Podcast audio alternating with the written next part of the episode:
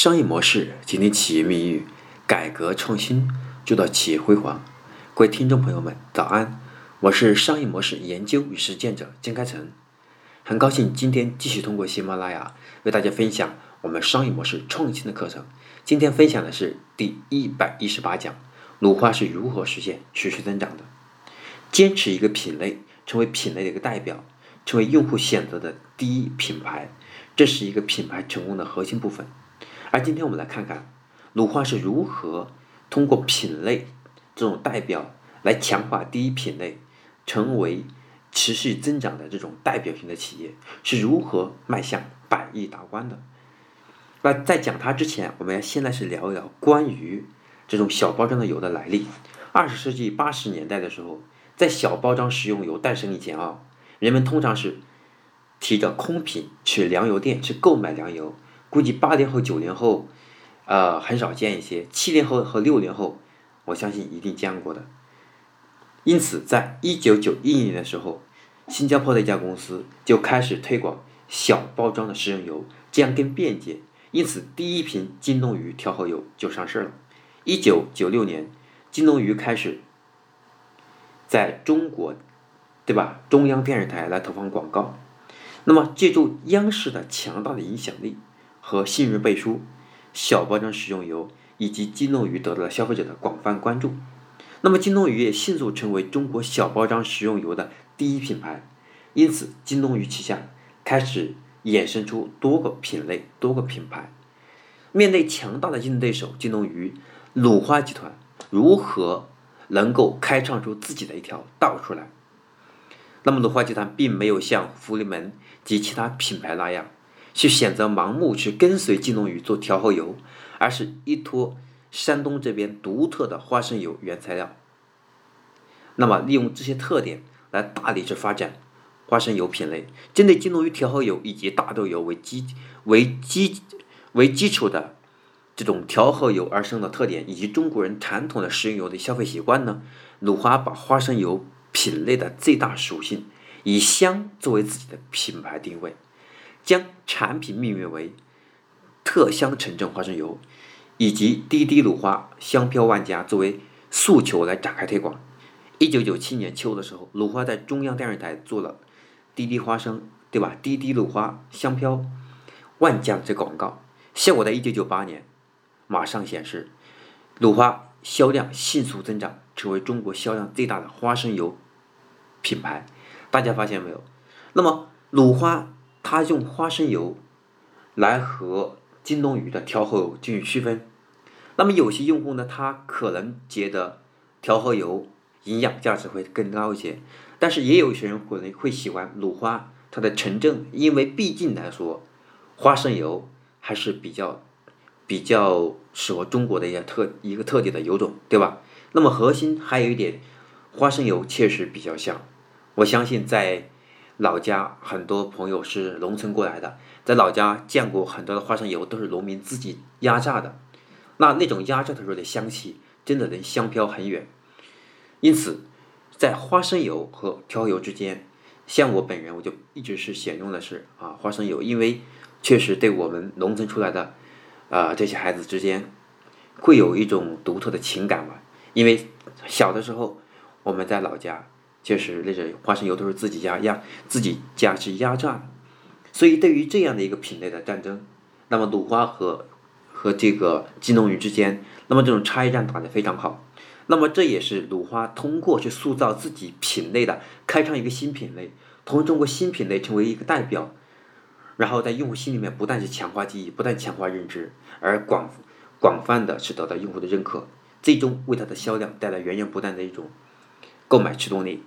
一九九八年的时候，金龙鱼花生油上市，但是在鲁花花生油的竞争中是节节败退的，根本无法去，根本是无法去抑制鲁花的成长势头。二零零二年的时候，那么金龙鱼又做出了第二代调和油，以及一比一比一的诉求，强调自己是更健康的食用油，在这个定位呢也受到了消费者的广泛认可，金龙鱼的销量呢重新恢复高速增长。那么此时，记住，二零零三年鲁花食用油为人民大会堂的宴会用油的这种契机以后，鲁花用国宴用油来对抗金龙鱼调油的一比一比一。但是随后几年，那么鲁花原料的价格上涨，鲁花花生油和调和油的价格战落差也越来越大。二零零八年这个年初的时候，一度达到了鲁花花生油的油价是金龙鱼调和油的两倍左右。那么鲁花的增长速度也明显，已明显的放缓。那么迫于价格压力，那么鲁花又开展了香味型和用量省，一瓶顶两瓶这样的一种推广，这种一种营销策略。那么，但是效果不明并明显。那么鲁花花生油又是如何进一步增长的？如何去突破瓶颈，重新去恢复快速增长的？那么鲁花决定重新调整战略。那么鲁花通过一系通过一线消费者的研究，发现鲁花围绕价格进行一瓶能顶两瓶这种推广存在以下的几个问题。第一个问题是，只能产生局部效应，无法产生整体的战略优势。第二是，随着鲁花这种花生油和调和油的这种落差越来越大，那么这种推广效果越来越没有吸引力。第三。违背消费者认知和习惯，难以引起广泛的认同。那么第四点是放弃了核心顾客最关注的利益点健康，同时也放任了金龙鱼调和油凭借一比一的定位，不但强化健康油的认知。那么在这种趋势下，作为花生油品类的领导品牌，这个阶段的鲁花应该主要针对是其他品类展开竞争，扩大品类份额。来带动花生油品类的增长，从而实现自身增长。那么在品类本身小的情况下，打击品类的其他品牌，将导致品类份额量减小。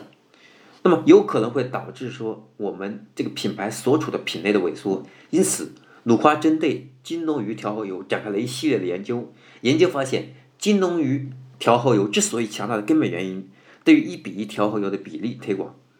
并以此成为调和油品类的代表。为了保持一比一的营养均衡，强调的，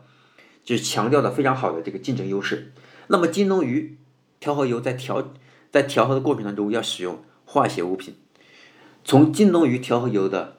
标签可以看出，采用对吧？叫浸入工艺，需要添加人工化学溶剂，添加人工这个防腐剂、抗氧化剂，采用人工对吧？斩金大豆和油。这个油菜的，而鲁花花生油在长期以来采用的传统的压榨工艺，那么生产过程中不需要添加任何的化学溶剂。早在二零零三年的时候，六月，鲁花五 S 对吧？物理压榨工艺就通过了国家的啊，就是认可，国家的科技成果的建立。因此，鲁花又重新开始了鲁花花生油的品牌定位。从价格诉求转向价值诉求，那么这个时候又开始停止了香味型和用量省一瓶顶两瓶用的这种宣传，改为强调纯物理压榨灰，对吧？那么这种情况下呢，这样的话就可以把这个和调和油的区分又打开出来了，一再强调物理压榨油非化学清除，作为压榨油的代表。鲁花花生油重新和金龙鱼展开了正面交锋。那么到二零零九年的时候，鲁花又重新恢复了快速增长，进一步巩固和强调了在中国小包这花生油市场上的主导地位。二零一二年，鲁花花生油的销量已经超过了一百亿。那么，鲁花的成长经历再一次告诉我们，在品类的不同成长阶段，面对不同的竞争态势。企业需要不断的是对品牌定位进行重新调整，但是目的始终如一，成为品类的代表，主导所在的品类。那么这也是为什么鲁花能够实现持续增长的一个核心的原因。希望今天这一刻能够给各位品牌的运营者，还有企业的管理者，能够带来一定的启发。其实现在的我看到很多，不论是电商还是传统企业，在增长。这个诉求的使命下，都开始大量的把重点放在营销